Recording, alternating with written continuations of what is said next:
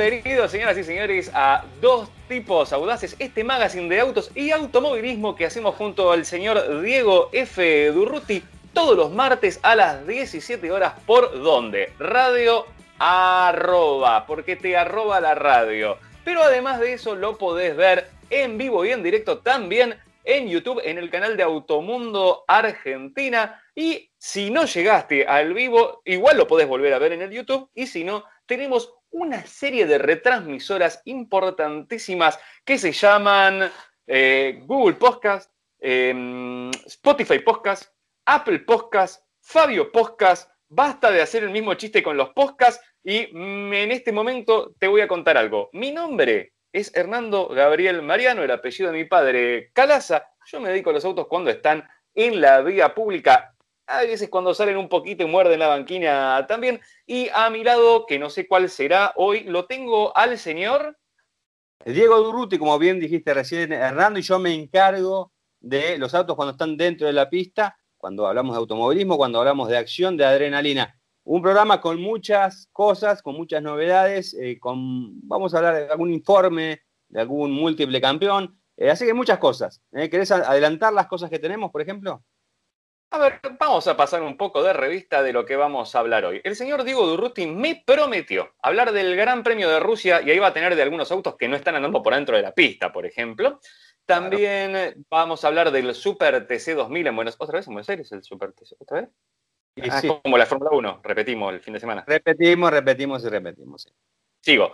Em, y yo por mi lado voy a hablar un poco de Evos, el reemplazo del Mondeo. Ferrari homologata, un nuevo one-off del el cabalino rampante, así como hacíamos el león, hacemos el cabalino ahora. Tendrías que decir Dieguito. Y vamos a hablar del 508 PSE, que es la nueva gama deportiva, como la va a entender a partir de ahora la marca de León. Y me quedan una chapa, una chapa que viene desde la Unión Soviética y sigue viva hoy por hoy. Vamos a hablar del Lada Niva y obviamente, Diego, hoy es el programa donde no voy a hablar de pantallas. Basta de pantallitas de color. Hoy decidí que no lo quiero hacer. No, hoy no lo quiero hacer. ¿Te sobra tiempo? Inventate algo, digo. Háblame de, de los Durruti Files, de esos Fórmula 1 que nunca corrieron, que no sé por qué. Bueno, No me lo querés contar en digo. ¿Eh? Listo, pero yo no más de pantallitas de colores. Voy a insistir bueno, el próximo. Me parece bárbaro. Bueno, eh, y también dentro del, segmento dedicado a la Fórmula 1 vamos a hablar de eh, Mike Schumacher, o Michael Schumacher, que es la ah, misma persona, que es la misma persona. Vamos a hablar del tema de su estado de salud, porque mucho se está hablando en estos días acerca de cómo está Yumi, que es uno de los grandes secretos que tiene el mundo, saber cómo está el Kaiser, el gran campeón de la máxima categoría. Bueno, vamos a hablar un poco de eso y vamos a ver de las cosas que se comentan. ¿Te parece? Potus Schumacher. qué buen efecto, qué buen efecto. Apareció Warlaza. Es mi, mi, alter ego, Guarlaza. Hoy apareció, tenés cuidado. Así que, eh, escúchame una cosa, Diego. No se hable más y ¿por qué no nos mandamos de, lleno al programa? Yo sé que vos estás pavada y después vos la cortás, la editas, así que no sale, pero bueno, yo igual la hago. Mira, ahí va. Muy bien, eh, Hernando, antes de, meternos y de inmiscuirnos en el contenido que tenemos en este episodio de Dos Tipos Audaces, déjame decirte algo. Llegó la Chevrolet Tracker la nueva normalidad de las SUV. A partir de hoy, acostúmbrate a que tus viajes sean con Wi-Fi, impulsados con un motor 1.2 turbo, sistema de frenado de emergencia, techo solar panorámico, asistente de estacionamiento, cargador inalámbrico y un diseño renovado por completo para que cuando vuelvas a las calles lo hagas más equipado que nunca. Y te digo que voy a tener la posibilidad esta semana de eh, probar la Tracker. Así que después te voy a, vamos a intercambiar opiniones, si te parece. Vos, ya la probaste, ¿no? Me parece encantador, digo, que podamos, este, vos la deberías probar en una pista. Eh, deberías ir al circuito y probarla. Decirme, toma el curbón de tal manera, así esto de tal otra. Ah, bueno, bueno, es un SUV. Cuando te vas de pista, sigue teniendo sentido. Este, dicen, papá, te fuiste de pista. Y vos decís, no, no, no, no, no. Estoy haciendo la prueba del rally cross completa. Y tal cual, tal cual. ¿Qué te digo ni qué te ocho Pirineos. Escúchame una cosa. Y después de este anuncio que tiraste, que debería terminar con este Ataque 77 cantando Yo volveré a las calles, le pegaría muy bien a ese texto. Necesito ahora sí zambullirme en la actividad del domingo, ¿te parece? Nos metemos un poquito con eso. Nos metemos con eh, la actividad eh, automovilística del fin de semana. Hablamos del Super TC2000, como bien eh, destacaba Hernando recién, de vuelta en el Autódromo de Buenos Aires. Y esta es la situación que toca vivir al automovilismo argentino. Vos sabés que solamente hay dos circuitos en los cuales se está realizando competencia con, esta, con esto de la pandemia de coronavirus. Uno es San Nicolás y el otro es justamente el Autódromo de Buenos Aires, el Oscar y Juan Galvez de Buenos Aires. Y el Super TC2000 repitió el Autódromo de Buenos Aires no hacía el circuito porque la primera fecha en la que se impuso Agustín Canapino del equipo oficial Chevrolet fue el número 8 y la segunda fecha que se disputó el domingo fue en el circuito número 9, una muy pero muy buena carrera, realmente un gran espectáculo el que dio el Super TC 2000 en el eh, circuito porteño, creo que un poco compensa esto, lo, lo flojo que fue el 2019 en un año en el que se estrenaban los motores turbos, pero sin embargo eh, se decidía eh, quitar las cargas aerodinámicas de los autos y bueno, esto hacía que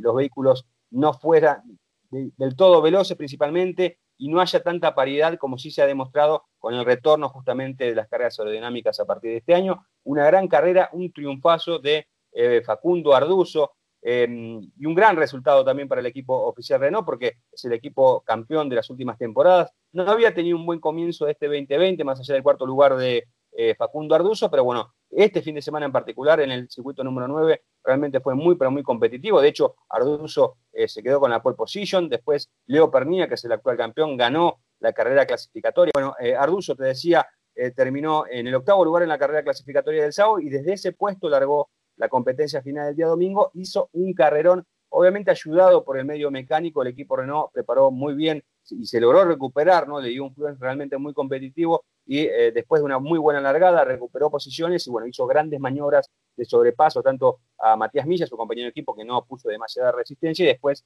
a, Rossi y a Leo Pernilla, ¿no? Y pasa al primer puesto, bueno, de ahí en más eh, Arduzo ganó muy bien, hizo una muy buena carrera, una competencia bastante fraccionada por el ingreso del auto de seguridad eh, por diferentes despistes, y bueno, ganó Facundo Arduzo, segundo fue Matías Rossi, tercero Matías Milla, y en el campeonato Rossi del equipo Toyota lidera con 42 puntos y está muy cerquita de sus escoltas, que son Arduzo y Canapino, que tienen 38. Así que un muy buen paso por el Super TC 2000. Ahora, ¿dónde va a correr eh, la categoría? Todavía eh, es incierto. Están haciendo las gestiones para que sea el autódromo de Altagracia, en la provincia de Córdoba. Y esto tiene que ver más que nada con el hecho de que el 95% de los equipos son justamente de Córdoba. ¿no? Así que la idea es correr ahí. Y bueno, si no se puede dar por propias situaciones de la pandemia, obviamente volverán al autódromo. Tengo dos dudas, Guito, que me quedaron. Escucheme una cosa. Eh, ¿Y cuándo van a correr en el 7? Y la otra, ese milla, el hijo, le dicen cuarto de milla. muy, muy bueno, muy bueno, Calaza, estuviste muy bien. Posiblemente la próxima vez que vuelva al Autódromo de Buenos Aires, eh, correrían en el circuito 12. Es una de las ideas que es un circuito que habitualmente utiliza el TC, de hecho va a correr el turismo carretera justamente en el circuito 12, así que sería muy lindo de ver. O también uno de los circuitos que a mí más me gusta, si bien el 12 es muy lindo porque es muy veloz, es el 15, que es el 12 con los mixtos del 9, que es muy, realmente está muy, pero muy bueno, y que hace tiempo que no se usa.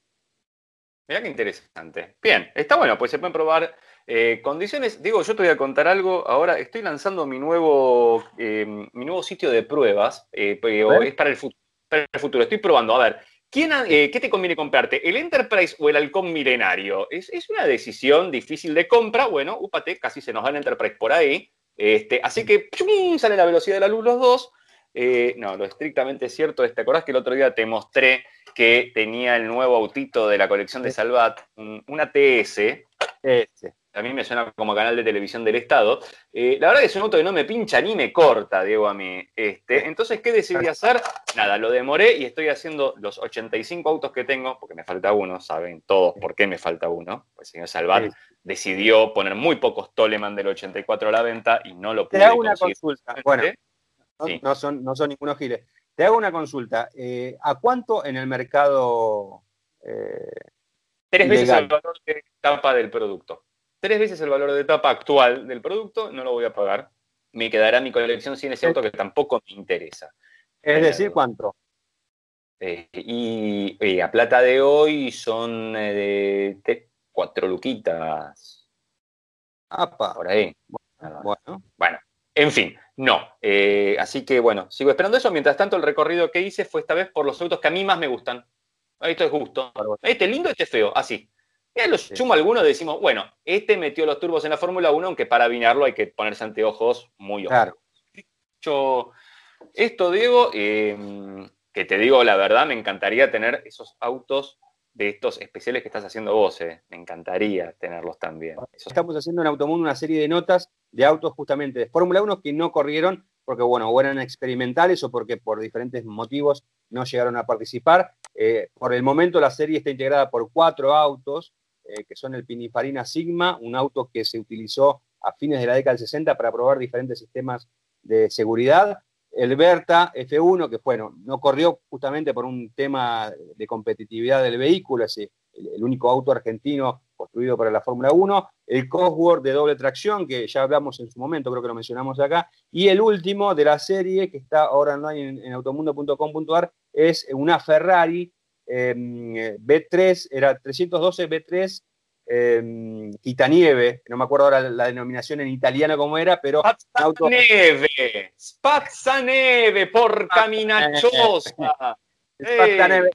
Que vos sabés, que vos sabés, ese auto tiene una, historia muy, pero muy interesante porque fue la base de la Serie T que a Ferrari le permitiría ganar varios títulos a fines de la década del 70. Cuando se, puso en marcha ese proyecto, eh, Mauro Forghieri fue el que lo eh, lo puso en marcha con el objetivo de experimentar, porque una de las cosas que tenía esa Fórmula 1 de, esa década, eh, y con esto ya cierro, es que no tenían los, sistemas de computación de, ahora, de hoy en día, no tenían la tecnología de hoy en día, que vos podés hacer un ensayo en computación. Antes tenían que ensayar construyendo vehículos. Bueno, e, ese vehículo que mencionábamos, esa Ferrari 312 B3 eh, Quita Nieve, era justamente uno de esos vehículos experimentales y estuvo cerca de correr y finalmente no corrió pero bueno, lean en Automundo ahí la, historia y, es la base, muchas de esas cosas que se utilizó en ese auto, la base de la Serie T, que después fue campeona con Nicky Lauda y con Joey Muy interesante, además marca el, ascenso, descenso y vuelta a ascender del señor Forghieri. Algo así como si arriba Bene volviera a Ferrari. Está bien que le haría. Bueno, lo dejamos para resumen de la Fórmula 1. Vamos a hablar ahora de futuros productos, mm, rumorcillos que andan dando vuelta por el mundo. Bueno, todos sabemos, digo, que el Mondeo, el auto que nosotros conocemos como Mondeo y que en otras partes del mundo también lo conocen como Fusión, tiene los días contados. Eh, y los sedanes en general aparentemente tienen los días contados. Todo lo que eran, mira, sedanes, hatchbacks y MPVs, o sea, monovolúmenes, todos esos fueron erradicados, así como un meteorito llamado OSV que cayó y los erradicó de la faz de la Tierra. Los está, y uno por uno los está terminando de bajar, cual el mamut cuando se extinguió, ¿viste? ¿Y qué pasa con, todo esto? Bueno, las marcas están buscando alternativas también a eso, eh, muchas volcándose masivamente al mundo de SUV. Ford es una de ellas, Volkswagen, por ejemplo, también.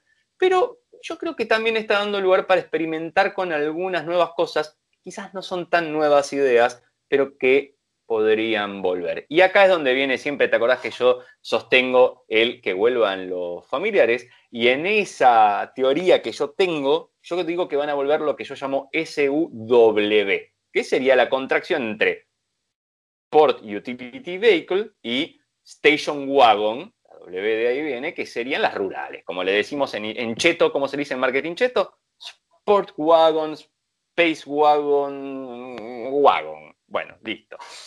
Bueno, aparentemente, esto se rumorea hace tiempo, Ford está planeando que el sucesor del Mondeo permanezca en ese segmento, pero sea más parecido justamente a una rural, con un voladizo trasero un poco más largo, los SUVs lo tienen cortito por el tema de los ángulos, en este caso tiene un poquito más largo, pero con toda la imaginería off-road, protectores en la zona baja, en los guardabarros, un poco más de despeje, eh, hay una imagen que la tengo publicada en Autocosmos ahora, que la hizo un artista, donde proyecta cómo sería en base a un auto que capturaron, y ahí es de donde viene la idea de por qué estamos tan seguros o por qué creo yo que esto va a pasar, porque en Europa ya encontraron un auto disfrazado de mondeo rural dando vueltas, eh, o sea, es un auto mula, un auto de prueba, esto que antes hacían con los autos de Fórmula 1, hoy todavía se siguen haciendo con los autos de calle. Así que hay grandes posibilidades de que esto suceda, hay grandes posibilidades, yo creo que va a tener versión de tracción delantera nada más y de tracción integral más levantado, más patudito. Este es un auto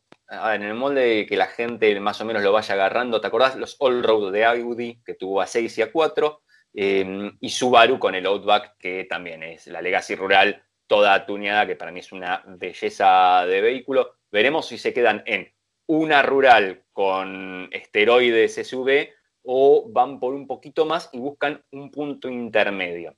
Sobre esto, déjame que te diga una cosa más. Ford tiene experiencia con meterse entre medio de segmentos. Esto es algo que había probado con el S-Max, que era el S-Max, era el Galaxy, que era el monovolumen que tenía la marca, que era bien alto. Ford dijo, para, la gente quiere algo un poco más dinámico, más divertido. Le bajamos un poco el techo, le dejamos los siete asientos y lo que hacemos es un producto que esté más entre un auto, o sea, una rural del auto, y eh, lo que era el MPV en su momento. El S-Max salió auto del año en su momento y le fue muy, pero muy bien. Así que, ¿por qué Ford no puede repetir esta fórmula, pero esta vez entre una rural y un SUV. El crossover. Muy, muy interesante, muy bonito sería. Que vuelvan los familiares y hablemos de autos, ya que estamos. ¿Te parece que en los comentarios la gente opine lo que le parece estas cosas? me eh, parece Que son y de vuelta, sin insultarnos. No podemos, no podemos chicanear, pero tratémonos bien, porque la idea es que sea y de vuelta. Tal cual, tal cual, tal cual. No, no como cuando se apaga la cámara y nosotros empezamos a hablar de verdad, lo que opinamos de los coches, de las carreras y de todo eso. Y bueno, vos me decís, no, Fernando Alonso, y te abrís así, decís, lo quiero a Ferni. Arrancamos el bloque número 2 de dos tipos audaces. Y antes de que me hables de la salud de nuestro querido Mijael Otus Schumacher, te voy a decir algo muy importante, digo, que quiero que sepas. Subite al nuevo Jeep Renegade y deja los límites atrás. Acércate hoy a un concesionario oficial y conoce todo sobre sus sistemas de seguridad, conectividad y tecnología inigualable que te permitirá disfrutar al máximo de tu próxima aventura. Para más información ingresa a www.jeep.com.ar o comunicate al 0800 333 7070.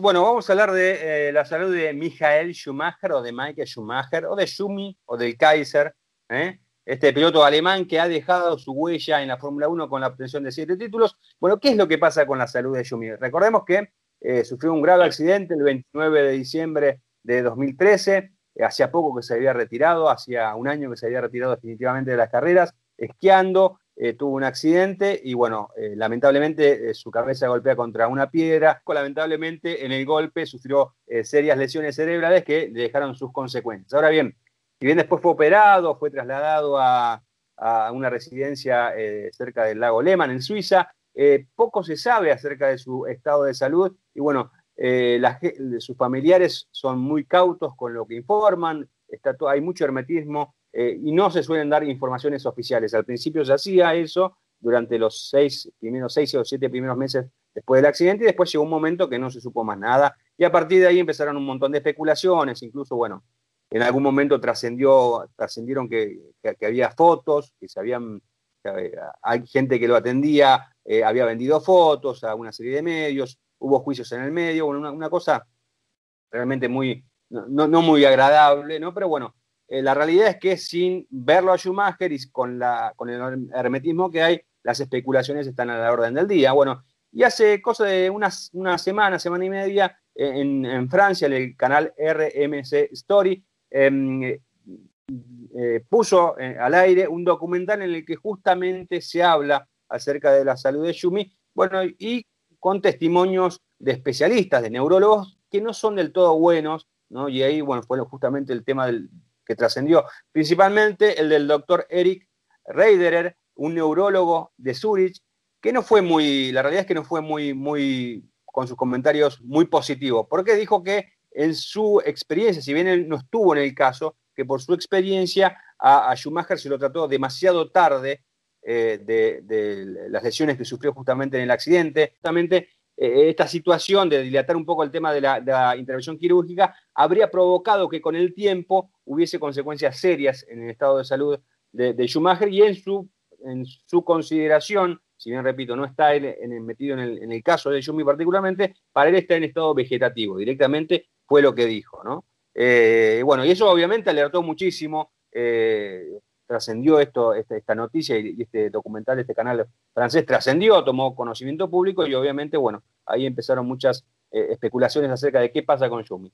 Y ahora, la semana pasada, la ex esposa de Flavio Briatore, justamente alguien muy caro a los sentimientos del alemán, que fue, digamos, con quien logró sus primeros éxitos en la Fórmula 1, que se llama Elisabetta Gregoracci, que es una ex modelo que está participando en la versión italiana de Gran Hermano. Bueno, uno de los participantes le consulta ¿no? qué sabe de Schumacher y lo que dijo esta, esta chica fue que no habla y que se comunica con los ojos, ¿no? Y eso obviamente también eh, causó eh, bastante estupor eh, acerca de la salud de Schumi, principalmente de sus fanáticos, ¿no? Y después de otro dato, dijo que solamente tres personas están habilitadas a verlos. Se supone que una de esas personas o sea, se sabe que hay muy poco contacto, se sabe que es muy reducido el grupo de personas que puede visitarlo, ¿no? Y se sabe que sí, que una de esas personas es Jean el presidente de la FIA, eh, quien en, varias ocasiones ha dicho que ha estado justamente con Schumacher mirando carreras y que dice que, eh, está luchando y que se está tratando de recuperar y que, bueno, que le gustaría que en algún momento Schumacher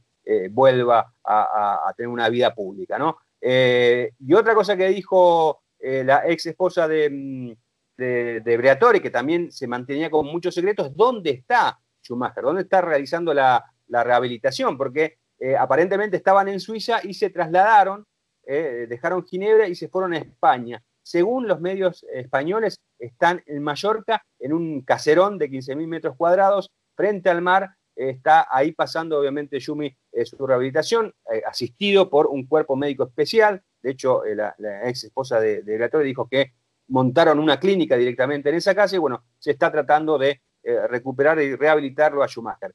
Toda una incógnita respecto a, su salud. Es el gran misterio que eh, desvela a los fanáticos de la Fórmula 1 y principalmente a los eh, seguidores de Michael Schumacher. Che, hablando del Ferrari de Schumacher, porque Schumacher terminó, empezó y terminó en Mercedes su carrera, pero su lapso más memorable es el que tuvo en Ferrari. Y vos sabés que hay una, división de Ferrari que se llama Portfolio Coach Building Programme. Te lo leo es en inglés, pero yo te lo leo en italiano. Que se dedican a personalizar autos de la marca, hacer los famosos one-off, o sea, es uno solo. Y se rompió el molde después de eso. No, no hay otro más. Listo. Eh, bueno. Lindo, lindo le encontraron la beta, le encontraron la beta. Uno parecía que no. A la beta le encontraron también. Va, en realidad lo encontraron a Vettel allá atrás, en, la, ah. fila, pero bueno. Viste que dicen que Flete se quiso comprar la Ferrari de Yumi. Sí, la de 2004. Era muy cara. Antes de. Exactamente, parece que, lo compró. Y bueno, porque no pudo tener contrato nuevo con cosas. Se ve que Aston Martin no paga también. Bueno, pero, hay un argentino que tiene una, F de 2004. Pérez Compán. me estoy amargando, me estás amargando la tarde, Diego, por favor. Eh, hoy, que ya son las 17 y algo del día martes en vivo por Radio Arroba y por YouTube en Automundo, ¿está bien? Así es. Perfecto. Bueno. Eh, Radio Monogata. Molto eh, cada tanto alguien con mucho bolsillito se manda a hacer uno de estos Ferraris. Y cuando digo con mucho bolsillito es porque este auto sobre el precio del coche original, sobre el que se basa, porque eso es algún auto de producción, triplica el valor normalmente. ¿Ok? Eh, y han habido algunas creaciones, te digo, que son muy lindas, muy interesantes. Un tipo que hace muchos años agarró una Enzo, la hizo parecer, ¿te acordás a las que corrían en Le Mans, las que tenían, no me puedo acordar ahora cómo se llaman, las que tenían ese parabrisas curvadito así, con las que corren contra los Ford? Em, y el tipo, te digo que por muy cerca le pegó a lo que después fue la Ferrari y la Ferrari en el diseño. le había quedado bastante similar, mira, en algún punto. En este caso, lo que tenemos es la Ferrari homologata. Homologata. Homologata. Vos sabés muy bien, Diego, que la, famosa sigla GTO quiere decir Gran Turismo homologata. Homologata ah. quiere decir homologada para correr, que cumple con la cantidad de unidades o de cosas que te hayan pedido para poder meterla en pista en una carrera. no suelo así. Bueno, esta no, no tiene nada de, no va a ir a la pista, no está para nada preparado. Está hecho sobre la 812, la Superfast. Te lo vuelvo a decir en italiano. ¿Cómo se dice en italiano? Superfast. Superfast. Eh, Superfast. Así se ¿Mm? dice. Eh, que es un pedazo de eh, proyectil, digamos ya, ¿no? Tiene un B12 puesto ahí adelante del capó que te está entregando, ya te lo digo, mira, es de 6,5 litros y entrega 800 caballos a 8.500 vueltas. Digo, el más interesante del motor de la Fórmula 1 actual. Em, la transmisión es una doble embrague de 7 cambios que va puesta sobre el eje trasero, 0 a 100 en 2,9 segundos, velocidad máxima 340 kilómetros por hora. Sobre esto, ¿qué, ¿qué se le hizo? Se le agregó poquito de ese charme de, otra época, ¿viste? De, los gran turismos viejos. Ya si la ves en imagen, aparte es un auto gigantesco, grande, eh, tiene las persianas hechas atrás en la, ventanilla trasera, que a mí me encantan ese, detallecito. Em, muy nada, tiene, ese detalle. Es muy de Bueno. Ponele una respuesta que sirve para todo. Ponele. Eh, la verdad que les quedó, les quedó muy, muy, pero muy interesante. Eh, obviamente se le mete un montón de, de, se llama? de fibra de carbono en la carrocería, de piezas únicas, o sea, queda muy poco de, de lo, de lo digamos, de la base del coche. Obviamente la base está. Está. Este, y en el interior, sabes que no pude ver buenas fotos todavía, pero también se mezcla un poco de antaño con lo moderno, cuero en azul, cinturones de seguridad de cuatro puntos, detalles metálicos en el volante. La, verdad es que el auto queda muy, pero muy interesante. La pintura en el exterior también es muy interesante, con, con rojo cruzado con un borgoña por arriba, como, ¿te acuerdas ese color que usaron para el Gran Premio de la Toscana en Mugello?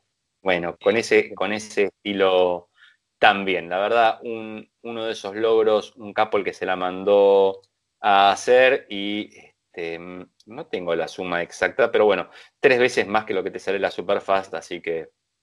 Claro, recordemos que en realidad este tipo de proyecto de one-off es eh, viene el, propietario, el que va a poner toda la plata y dice yo quiero más o menos esto y en base a los gustos el fabricante saca y dice, bueno, mira, lo podemos hacer con este auto o sobre la base de este otro auto, ¿no? Y ahí le, van dando forma, lo van moldeando, ¿no? al gusto del, cliente, no es que directamente de cero hacen algo, porque si no sería mucho más costoso. No, no, no.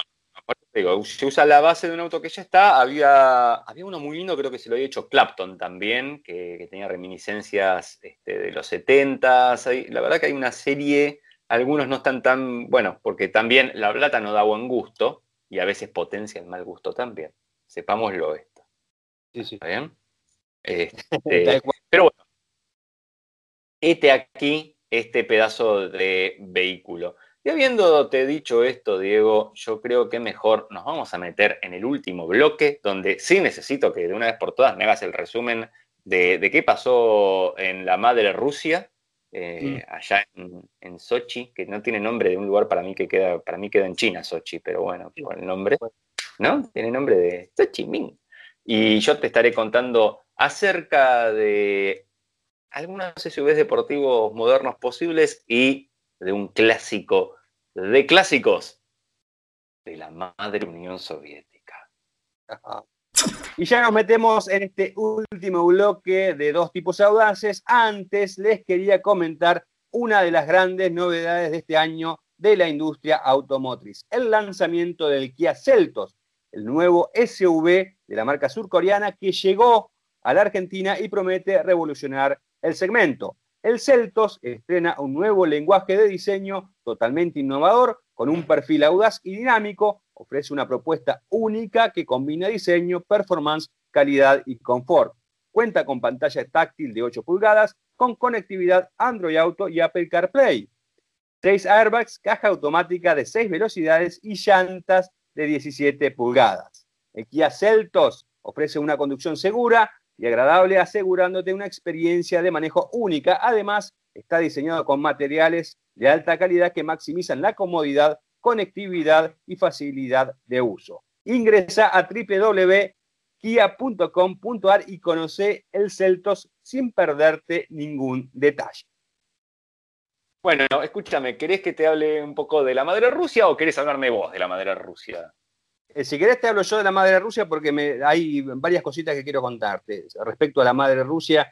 Eh, una, por ejemplo, empezamos de manera cronológica el día jueves, viernes, cuando ya todos los equipos estaban en Sochi para disputar la décima fecha del Mundial de la Fórmula 1, se conoció, eh, se trascendió una comunicación que Liberty Media, que es la propietaria de los derechos de la Fórmula 1, que es la que organiza el campeonato, le, les había hecho llegar a em, todos los equipos el día martes. ¿De qué se trataba esa notificación de la decisión de em, sacarlo a Chase Carey de su, puesto, de su puesto deseo de la Fórmula 1 y reemplazarlo con Stefano Domenicali, quien justamente tiene un paso por el equipo Ferrari. Así que eh, esto eh, se, oficializó el día viernes, ¿no? ahí ya se emitió un comunicado oficial, se hizo público que Chase Perry eh, a partir de, del enero del 2021 va a ser removido de su cargo, va a permanecer como presidente honorario de la Fórmula 1, pero toda la, categoría la va a manejar Domenicali. me parece interesante eh, hacer un pequeño balance de eh, la gestión de Carriage. Si bien eh, solamente ha estado cuatro años, me parece que logró cosas muy importantes y que llevó a la Fórmula 1. Mostacho, ahora. Mostacho y listo. Mostacho, Carrie, exactamente. Mostacho, Para Mercedes tenía un mostacho también. Mostacho, mostacho. que bueno, ha hecho grandes cosas, ¿no? Porque bueno, no solamente ha quedado en la historia por ser la persona que reemplazó a Bernie Eccleston, estuvo 38 años en la categoría, con todo lo que eso significa, sino que me parece que llevó al negocio a otro nivel, ¿no? Si bien eh, la Fórmula 1 es lo que hoy es en día justamente por la gestión de Eccleston, fue siempre una gestión muy unipersonal, ¿eh? no, había una empresa detrás, si bien eh, obviamente había, Eccleston creó varias empresas que, tienen relación directa con la Fórmula 1 y ahí está el emporio que él formó, el cual fue adquirido por Liberty Media por 4 mil millones de, dólares, eh, todo pasaba por su decisión. Bueno, lo que hizo Liberty Media es tratar de darle un, concepto más de negocio eh, y me parece que lo que hizo eh, Carrie fue bastante importante porque no solamente le cambió el logo a, la categoría, después de muchísimos años ese logo que tenía, que ya parecía bastante anticuado, ¿no? de la creación de Eccleston, eh, y bueno, después eh, ha hecho acuerdo con Netflix y hoy, hoy en día una de las principales series eh, que tiene esta, esta plataforma de streaming es justamente Drive to Survive, que es justamente habla sobre el backstage del campeonato, ha hecho em, acuerdos con Amazon, acuerdos tecnológicos que permiten que los aficionados tengan una data que pueden disfrutar en las televisaciones. Justamente respecto al tema de la televisación, se creó una propia plataforma de streaming, o sea, algo impensado en la época de Eccleston es que la categoría directamente, además de ofrecer, de vender los derechos a diferentes cadenas televisivas, directamente entrara en el negocio y directamente ella fuese la que le ofreciera el producto a eh, los usuarios, ¿no? a, los clientes, a, los fanáticos en realidad. Bueno, así creo que como esas un montón de cosas, además, bueno, el tema de, que fue quien propició un reglamento técnico eh, que trate de equiparar las prestaciones de todos los vehículos para 2022, el que firmó justamente la renovación del acuerdo de la Concordia con una em, distribución más equitativa de los beneficios, o sea, un montón de cosas que solamente las hizo en cuatro años y me parece que dejó el negocio muy bien sentado, creo que fue la, idea de Liberty Media fue meter un tipo eh, que sabía mucho de negocio para acomodar todo bien y ahora lo reemplaza con alguien que sabe mucho de negocio, porque eh, en estos últimos tiempos Domenicali estuvo en Audi, en Lamborghini y en Ducati trabajando en la parte comercial de estas marcas y también sabe mucho de, de la Fórmula 1 propio del deporte. Así que creo que lo que viene para la Fórmula 1 va a ser muchísimo mejor a raíz de esto que hizo eh, en, su gestión de, pocos años. Ahora bien, hablemos de la carrera en sí. Bueno, una competencia como nos suele mm, tener eh, la Fórmula 1 eh, en este, en este año bastante particular. Hay carreras muy entretenidas y hay carreras que no son tan entretenidas, porque, pero mantienen cierta incertidumbre. Y esto fue justamente lo que pasó en este Gran Premio de Rusia, ¿no? con Lewis Hamilton el día sábado logrando una pole position cuando parecía muy difícil porque entró en, en la Q2 de, a último momento por, por la bandera roja que, apareció por el despiste de, Sebastián Vettel, eh, logró hacer la pole position con un tiempazo récord del circuito. Bueno, después el día domingo creo que estaba todo en condiciones para que lograra la victoria. Si bien en esas primeras vueltas no, no era mucha la diferencia con Valtteri Bottas, eh, después de cinco o seis vueltas se dio a conocer que eh, había una suspensión, que había, perdón, una, una sanción de 10 segundos justamente al piloto inglés, quien en la previa había ensayado dos veces las largadas antes de ir a la grilla, ya se sabía que eso era una infracción, se estaba esperando a ver qué pena le iban a dar, bueno, efectivamente le dieron eh, dos penalizaciones de 5 segundos cada uno, tuvo que cumplir esos 10 segundos en su detención en boxes y ahí directamente perdió la competencia y bueno, quedó todo en manos de Valtteri Bottas que ganó en el circuito que más le gusta, ya había ganado en 2017 y logró un gran triunfo en esta edición. Segundo fue Max Verstappen, que eh, ante estas situaciones siempre se mete justamente entre las flechas negras. Tercero, Luis Hamilton. Eh, este mal momento que pasó Hamilton, que incluso, bueno, todo de ridícula la sanción, que después dijo que lo querían parar porque estaba ganando y demás, no hace, em, eh, solamente hace dilatar la posibilidad de igualar el récord de 91 triunfos de Schumacher, porque creo que el tema del campeonato prácticamente está muy encaminado, ya tiene 44 puntos de diferencia sobre Valtteri Bottas y bueno, de aquí en más a Hamilton le tendría que salir todo mal y a Bottas todo bien como para revertir la situación, ¿no? Me parece que es algo que puede llegar a suceder, pero la lógica indica que no. Así que así pasó este Gran Premio de Rusia, esta décima fecha, con un nuevo triunfo para el equipo Mercedes, que dicho sea de paso, desde 2014, cuando empezó a correrse en Rusia, hasta el domingo pasado, siempre ha festejado en la pista de Sochi. Quiero que quede claro, muchacho, basta de esas camisetas con quejas sociales y raciales, ¿eh? O no ganas una carrera en lo que queda del año. ¿Eh? ¿Has comprendido? Bueno, eso fue lo que le dijeron, eso fue lo que le dijeron también a, Hamilton la FIA, ¿no? Que eh, a pocas horas de la carrera cambió el protocolo de, ceremonia de premiación, indicó que solamente los pilotos podían subir con su vestimenta habitual, ¿no? Con ninguna remera arriba como pasó con, con eh, Hamilton en Muguero. Decirme decirte otra cosa respecto a Ferrari, ¿no? El tema de eh, una, actuación no a la altura de la escudería. Leclerc terminó en el sexto puesto, Vettel decimotercero, pero bueno, eh, poco a poco es como que están tratando de eh, tomarle la mano a esta temporada tan particular. Eh, se, disiparon, se han disipado los rumores sobre el alejamiento de Matías Binotto, que parecía todo muy una cosa que iba a venir en cualquier momento. Bueno, se han disipado los rumores, parece que está todo tranquilo ahora en Maranelo. me parece que están mm, a su suerte porque la, realidad es que creo que no encuentran quién pueda agarrar ese, ese caño caliente al rojo vivo, ¿no? al, rojo de la escudería para tratar de solucionar el tema. ¿no? Me parece que por el, por por el momento eh, tenemos Binotto para, para. Eh, yo, le digo, yo quiero renunciar, me voy de acá, es una porquería, dejé todo como el, el otro me lo dejó mal, yo lo dejé peor, más hicimos trampa, hicimos todo, le pusimos cañita voladora al auto, no funciona no, nadie quiere agarrar el puesto, ¿eh? yo lo dejé ya, pero eh, nadie lo agarra. Sería así más o menos la historia de nuestro amigo. Más o menos. que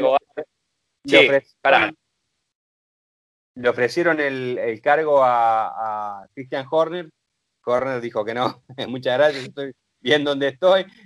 Y también aparentemente, aparentemente lo tentaron a, o estuvo en la idea o se barajó el nombre de Toto Wolf, que bueno, también eh, no solamente está viendo dónde está, sino que además, y era uno de los puntos que estaba en discusión dentro de la escudería, era eh, la vinculación justamente de Eccleston, eh, perdón, la vinculación que tiene Wolf con otras empresas no relacionadas con la Fórmula 1. Así que había una contraposición de intereses y bueno, quedó descartado. Pero bueno, me parece que hasta que no encuentren a alguien que reemplace y que decida aceptar el desafío, Binotto va a seguir manejando los hilos en la escudería. Buenísimo. Che, otra cosa que me, di cuenta, eh, Netflix, Jetta. Para Hamilton es Jetta y para Mercedes también. La otra que fueron a grabar, desastre. que fueron a grabar, sacar. Un, gran capítulo.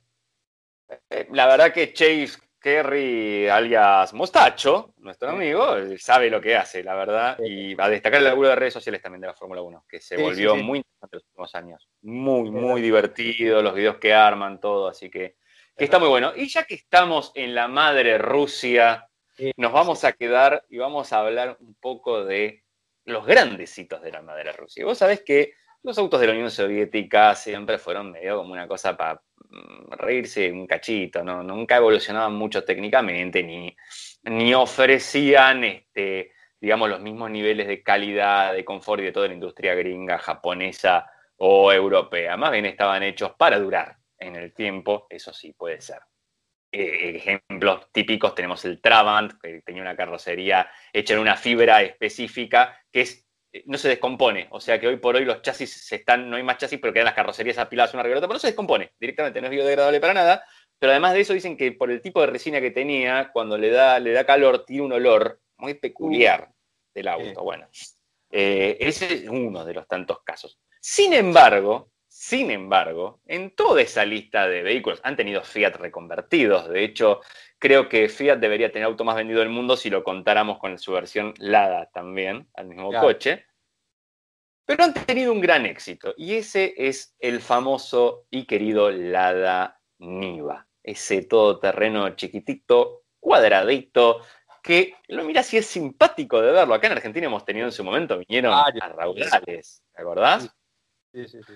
Pero que además de eso, realmente es 4x4 peludo y es muy durable, es muy, es muy resistente. Bueno, el autito este tuvo sus idas y vueltas, tuvo una segunda generación que le hicieron, como cuando hicieron la Vitara, la gran Vitara, que después de la Vitara que era redondita y que está bien, es más moderno, pero la verdad ahí nos perdimos un poquito el interés. Eh, ¿Qué es lo que pasó? Este, bueno, em, en Checoslovaquia se siguió fabricando el auto, no le cambiaron mucho, igual, siguió nuestra ladita original, este, perdón, nuestro Nivita original, como vamos a decir tan chiquitita, es el Nivita. Eh, original, después estalló en Ventura de lo que te decía de Autobus con Chevrolet, em, y puso a la venta las acciones, y hay algo muy interesante que vuelve a pasar ahora en Lada en Rusia, y es que tenés IVA este medio moderno, pero si buscas hay un modelo que figura como Lada 4x4. Nada más ni nada menos que nuestro viejo y querido Niva, al cual le pegaron una serie de, eh, de recauchutadas, de arreglos o de, digamos, de mejoras para modernizarlo. Por ejemplo, ahora tiene ABS, tiene airbag para conductor, butacas calefaccionadas. No nos olvidemos que esta gente trabaja en lugares donde hace mucho frío, acordémonos de Siberia siempre. Dirección hidráulica, Em, espejos retrovisores ajustables desde el interior. Bueno, por lo menos no hay que sacar con menos 30 grados la mano para acomodar el espejo, porque si no te la perdías ahí, ¿Sabes? Para que lo incluyan, eh, para que lo incluyan eso, ¿sabes lo que la, gente lo que lo habrá pedido para que lo incluyan a ese, ese, ese pequeño artefacto? ¡Lo saca la mano! Aire acondicionado, vidrios especiales para mantener la temperatura, fíjate, eh, y unos nuevos paragolpes que si lo ves, la verdad que el kit estético le quedó re bien, porque unos paragolpes un poquito más integrales, unas barritas de techo, alguna cosita en otro color, unos protectores en plástico por, el, por los costaditos, y, te juro que en serio, lo mirás y lo querés, ¿eh? Es como un Fiat 147 del todo terreno, te juro, tiene algo que está más que fabuloso, Hablando de fierros, cosas nuevas que tiene carrocería reforzada, eje trasero reforzado, resortes delanteros reforzados, eh, se levantó más la suspensión todavía, para que sea más todoterreno todavía, y, eh, y tiene diferenciales autoblocantes con reductora revisados. ¿Por qué te digo revisados? Porque una de las cosas que tenía este auto en su momento, que no tenían casi ninguno, se estaba reservado para Land Rover y el clase G de Mercedes, ponele, era tener los tres diferenciales y la reductora y suspensión por resortes. O sea, el auto ah. en su momento tuvo su nivel de avance y además era monocasco y no había monocascos en esa época todo terreno. Para que te das una idea de, eh, de lo avanzado que sea. Volvemos a nuestro New, vamos a decirle New, eh, New Niva. Eh, lo que sí el motor mantiene su, es un 1.7 de 83 caballos y 129 Nm de torque. Sabemos todo el mundo, la idea no es acelerar con este auto, la idea es pasar por arriba de todo. Y cuando digo la idea no es acelerar porque el 0 a 100 lo hace en 18 segundos y no pasa los 140, no llega ni siquiera. Ah, Pero bueno, es parte de la mística del producto. Yo, la verdad, le pondré un turbito y listo. Además, estoy viendo mira, unas imágenes del interior, se mantiene entre clásico y tradicional. A ver, algo que tenemos que tener en cuenta. Suzuki con el... ¡Ay! Se me acaba de ir el nombre. El chiquitito de Suzuki, el todoterrenito. No, el Jimny. Ahora sí, vamos a hablar de... El Jimny. Suzuki con el Jimny, ¿qué hizo?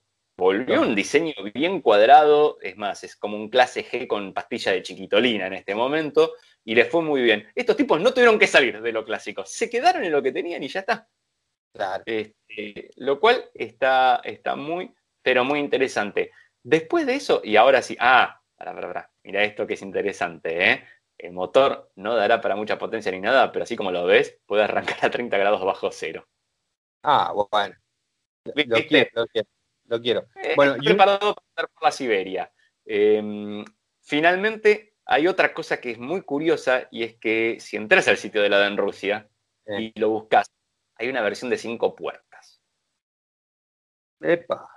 No, es, eh, es, lo mismo, es cuando yo me acuerdo del Vitarita, el, el, el, tres puertas era hermoso, el cinco puertas, el Rap 4 original le pasó algo por el estilo, a este directamente parece como si hubieran hecho la adaptación a Limo, ¿viste? A, a Limousine o a, o a Fúnebre, porque tiene como, es un salto en el todo donde está el, el, pedazo que le agregaron. O sea, no, no, no, no, no, no, no, no, lo miras de atrás, parece un Renault 4 con esteroides, una cosa rarísima. Así que desde aquí recomiendo y si alguien puede conseguirse un nuevo este, Nivita así y seguir disfrutando un poco de los grandes éxitos del comunismo, carajo. Bueno, Hernando, querido, eh, llegamos al final. Y, y, no hablé de pantallitas porque no quise esta vez.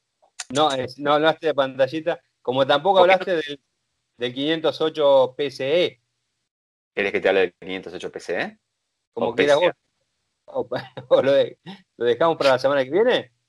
Y si vos me decís que no es más tiempo, que querés que no, sigamos? Hay, hay, hay, eh, los extras que están para YouTube, dejamos, extras para YouTube. Cosas bueno. que en el programa no pudiste escuchar en la radio. Lo, dale, lo ves en YouTube. Dito, vos sabés que eh, Peugeot está replanteándose un poco la parte de sus autos deportivos y las siglas GTI mm -mm, le dieron medio el vía. Ya está. Se Cuando empezamos a escuchar esto de que se acabaron los GTI, dijimos, sonamos, ¿qué pasó? O sea, ¿en qué se transforma Peugeot ahora? ¿Qué nos va a pasar? El leoncito que va a estar, de estar levantadito así a estar cansadito, tristito. ¿Viste? Como cuando te hacen el, el, en el yoga la posición de gato triste, gato feliz. Claro, claro, claro, claro. El gato triste, pensamos. ¿Qué va a pasar con esto? Pero no. Peugeot lo que decidió fue lanzar ahora sí una nueva gama de autos deportivos. Lo lanza con un producto que es el 508 en versión sedán y en versión familiar también, o Station Wagon. Mira cómo vuelve el tema. Eh, y se va a llamar PSE. ¿Qué quiere decir esto? Eh, Sport Engineered. Peugeot Sport Engineered o eh, Peugeot Sport Engineered. Si sería así en, en francés. Eh, la idea era tenerlo antes para Ginebra 2020, pero coronavirus happens, entonces se cambiaron un poco los planes, le pusieron el barbijo al leoncito y esperaron a que aprenda a respirar bien con eso. Eh, ¿De qué se trata? A ver, vamos finalmente a entender un poquito. La idea es que los modelos dejen de ser deportivos de combustión eh, solamente y pasen a ser híbridos a partir de ahora. Supongo que el camino es hacia adelante ir hacia que sean 100% eléctricos, pero por el momento la, la idea es que vayan a ser híbridos. Y para este vehículo, ¿qué es lo que se está utilizando de mecánica? Bueno, una combinación entre el 1.6 PureTech Turbo, que da 200 caballos, y un motor, dos motores eléctricos, perdón, uno de 110 caballos y, 8, y otro de 83 caballitos, que van a estar distribuidos uno en cada eje, cosa de que también el auto tenga motricidad en las ruedas traseras y pueda en algunos momentos, ¿viste? con los motores eléctricos, activar y corregir trayectorias sin tener que penalizar eh, con, con, restrictivos como suele ser el SP que va por los frenos o por matar la potencia. Bien. Eh, en total, el auto va a tener 360 caballos y 520 newton metros de torque, que digo, es una muy linda cifra de torque además. Eso ayuda mucho en los híbridos, los motores eléctricos. La caja va a ser una automática de 8. El 0 a 100 lo hace en 5.2 segundos. Alcanza 250 km por hora. Seguramente tiene algún limitador quisiera pensar yo, y en modo puramente eléctrico puede llegar hasta 140 km por hora porque es eh, lo que se llama un plug-in híbrido, o sea, tiene una batería grande que se puede cargar también enchufada en tu casa y eso te da después una mayor autonomía eléctrica, entonces el auto por ahí adentro de una ciudad lo puedes usar sin emitir contaminación en la ciudad y luego ya seguís tu, tu camino. De hecho, son 42 kilómetros de autonomía con esa batería de iones de litio de 11,5 kWh de capacidad que vas a tener. ¿Cómo distinguimos a estos nuevos em, Peugeot PS? Bueno, ¿cómo? ¿Cómo? Muy bien, Diego. Buena pregunta. Lo, más eh, interesante acá va a ser la kriptonita. Tenemos estos detallecitos entonces en el tono este lima, kriptonita, palta, mm, flu, flu que van a contestar contra el gris de la carrocería en lanzamiento y van a estar en, pequeñas secciones. Por ejemplo, los calipers de frenos, donde irían los destelladores de giro de los guardabarros, algún acento en la parte delantera. Además de eso, em, todo lo que era oscuro o que no iba color carrocería, ahora va en un negro muy opaco. Eh, perdón, en un negro muy brillante, pero va en negro. Esa era la, idea de lo que te quería resaltar. Em, ruedas de 20 pulgadas con neumáticos Michelin Pilot Sport 4S, 245-35 la medida, o sea, amplia, ancha pata tendría. Em, los discos de freno delantero son de 380 milímetros con cuatro pistones. Tiene mejor despeje, tiene eh, menor despeje, trochas más anchas y amortiguadores con dureza variable y tres posiciones para calibrarlo. Obviamente que todo este tema deportivo del pistachio o kriptonita, como le veníamos diciendo hasta ahora, se va a reflejar también en la parte interior del auto, ya sea en el cuadro de instrumentos, pantallita, volante, costuritas y todo. eso. Así que ya sabes, Diego, a partir de ahora los Peugeot deportivos ya no van a ser más, antes eran, viste, nasteros, después de más cilindrada, después tuvieron turbo y ahora van a ser híbridos. PS es la sigla que tenés que aprender. Bueno, bueno, espectacular el informe, querido Hernando Carasi. Bueno, y así llegamos al final de este programa de dos tipos audaces, eh, que ha, tenido de todo, para todos los gustos. Hemos hablado de muchas cosas interesantes. Así que bueno, esperamos eh, que les haya gustado. Aquellos que nos, nos eh, siguen y nos ven por YouTube, esperamos su like, que se suscriban al canal de Automundo y que fundamentalmente dejen sus comentarios, que también nos, nos gusta leerlos y saber qué opinan del programa y del contenido específicamente. Buenísimo. Y si le pones onda para cerrarlo, digo ahora. Me pedían onda recién, me pedía onda el señor Hernando Calas, así que bueno, así termina este programa de dos tipos audaces, tuvieron de todo, ¿eh? no se pueden quejar, hablamos de la Fórmula 1, del Super TC 2000, del estado de salud de Schumacher, del NIVA, del eh, Peugeot 508 PCE, eh, de... Eh, el, cerebro, los tragos que tomamos en el viaje de egresados, también hablamos de eso. Así que hablamos del Enterprise, del halcón milenario, no ATS. Es más, yo creo que, los fundadores de, ATS jamás pensaron que iban a tener que alguien hablara tanto de su auto como hablamos nosotros acá. No, imposible, imposible que eso suceda. Y como mi amigo Diego Durruti bien había recomendado antes, pero con poca onda, así que lo vamos a recomendar de vuelta. Comentarios, comenten, charlemos, hablemos de autos, que es muy interesante. Hagámoslo en los comentarios. Y cuando decimos hablar, muchachos, hablar. Tengan cuidado, lo que, porque hay que cuidar un poco las formas, ¿no? Eh, no quiere decir que no se ponga picante, que uno no pica ni un poquito al otro, pero con respeto, que es una charla. Tengamos con esto que nos encanta, ¿no? Y aquellos que nos ven por YouTube, la invitación, porque apenas termina este video, van a aparecer eh, la recomendación para que visiten el canal de Hernando. ¿eh? Así que estoy editando en este momento, así que más o menos en 4 o 5 horas más termino de armar el video. Mm. Bueno, querido, no, te dejamos, no te, entretenemos más. Seguí con lo tuyo. chau. Chau.